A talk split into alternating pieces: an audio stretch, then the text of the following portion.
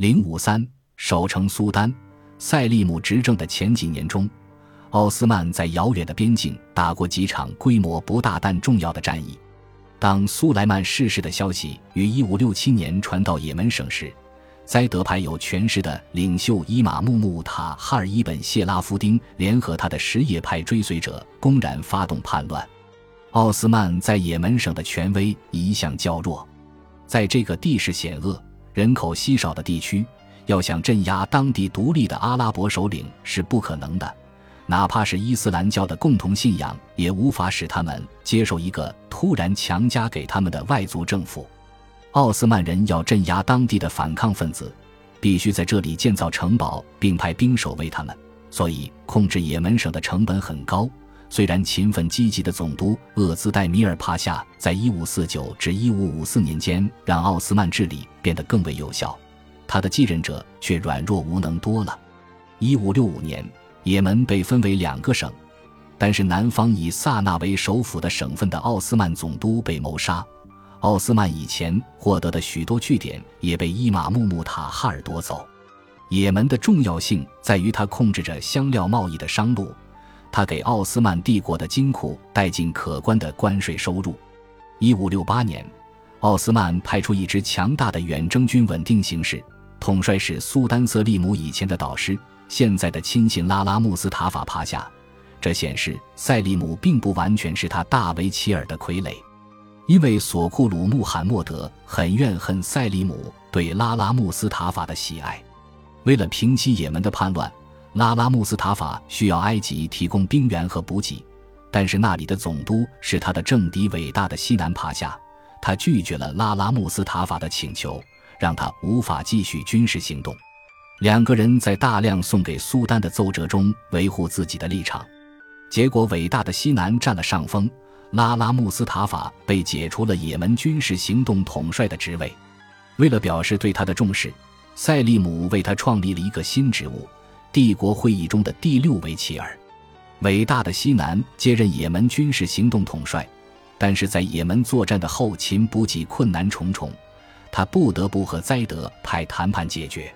也门的两个省再次合并为一个。到一五七一年，伟大的西南终于返回开罗。这个地区的不稳定让奥斯曼再度考虑挖掘一条运河，连通地中海与红海的可能性。帝国下了一道命令给埃及总督，由于万恶的葡萄牙人对印度不怀好意，四处滋事，穆斯林前往圣地之路阻碍重重。更重要的是，伊斯兰教徒生活在卑鄙的异教徒统治之下是不合法的。你要召集那里所有的建筑专家和工程师，勘察地中海与红海之间的土地，报告在大漠之中哪里可以挖掘一条运河。它应当有多长？多少船只可以并排航行通过？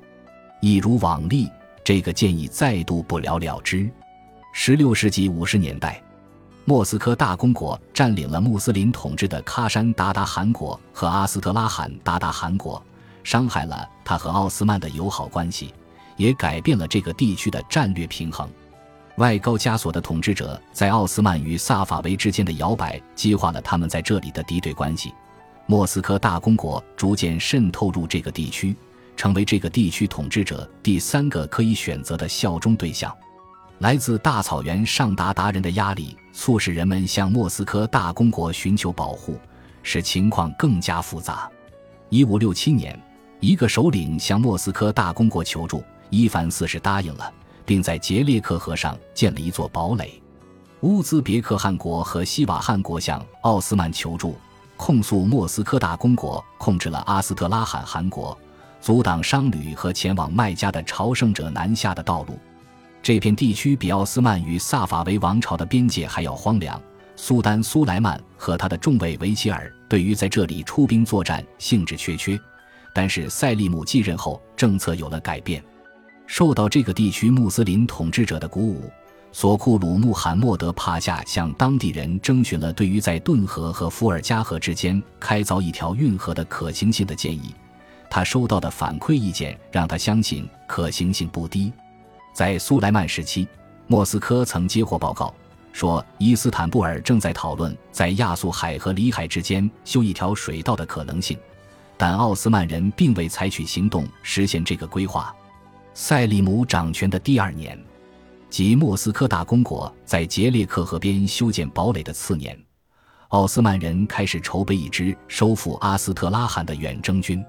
他们在费奥多西亚的造船厂建造能够航行于顿河的船舶。必要的材料和补给从伊斯坦布尔运送到亚速，军队在卢米利亚和安纳托利亚北部集结。克里米亚达达可汗怀疑修建这条运河的可行性，也害怕奥斯曼大批人马如此靠近自己的国境。他实在不想参与这次行动，却又不能拒绝。莫斯科大公国想为萨法维王朝提供大炮和枪支，让他们在高加索山脉牵制奥斯曼人。但是好意没被接受。一五六九年阿斯特拉罕的战役是由卡法总督卡瑟姆帕夏领导的。顿河夏日水浅，连在费奥多西亚特别建造的专用船，只要从亚速海速河而上都困难重重。预定开凿的运河地点在今日的伏尔加格勒市南方，在这里，顿河和伏尔加河仍然相距六十五公里之远，两河之间丘陵起伏。一望即知，运河无法穿过这样的地形。他决定仿效顿河畔的哥萨克人，将船队和给养金陆路运到另一条河上。他们只需要把路线上的地面整平即可。但是花费心力铺平六十五公里长的丘陵地也太不值得。卡瑟姆帕夏决定让重装备顺顿河而下回到亚速，部队再从那里接手这些装备，穿过草原到阿斯特拉罕。他的人马会沿着伏尔加河南下，与他们会合。苦于装备不足与粮食短缺，奥斯曼军队无法对阿斯特拉罕造成多大冲击。他们在九月撤离，在退到亚速的陆路上，他们又损失了一些人员与物资。在回到伊斯坦布尔的海路上，因为季节性的暴风雨，他们再度蒙受了损失。开凿运河以连接两条大河的计划符合索库鲁穆罕默德对雄心勃勃的工程建设及军事后勤补给的兴趣。不过，虽然他发现卡瑟姆帕夏是一个意志坚定、绝不退缩的军官，但是卡瑟姆第二年想要继续行动时却被伊斯坦布尔拒绝了。尽管大胆的运河计划以失败收场，却产生了重大的影响。跟奥斯曼一样。伊凡四世也不希望卷进大草原上的战争里。在一五六九年的远征结束后，他派出特使到伊斯坦布尔攻赫瑟利姆，继任苏丹之位。俄罗斯人放弃了杰列克河上的堡垒，但是伊凡拒绝交出阿斯特拉罕。然而，沙皇与苏丹间达成的友好协议并没有考虑到克里米亚鞑靼人。在一五七一年。克里米亚鞑靼人要求莫斯科大公国交出喀山和阿斯特拉罕，侵入并焚烧了其首都莫斯科。塞利姆利用了这个新出现的情况，致函沙皇伊凡，重申他们的要求，也同意支持克里米亚鞑靼可汗派出新远征军夺回这两个城市。一五七二年夏天，克里米亚鞑靼军队再度进军莫斯科，这次他们在逼近城市时吃了大败仗。克里米亚和奥斯曼放弃了再次征服下伏尔加河流域。本集播放完毕，感谢您的收听，喜欢请订阅加关注，主页有更多精彩内容。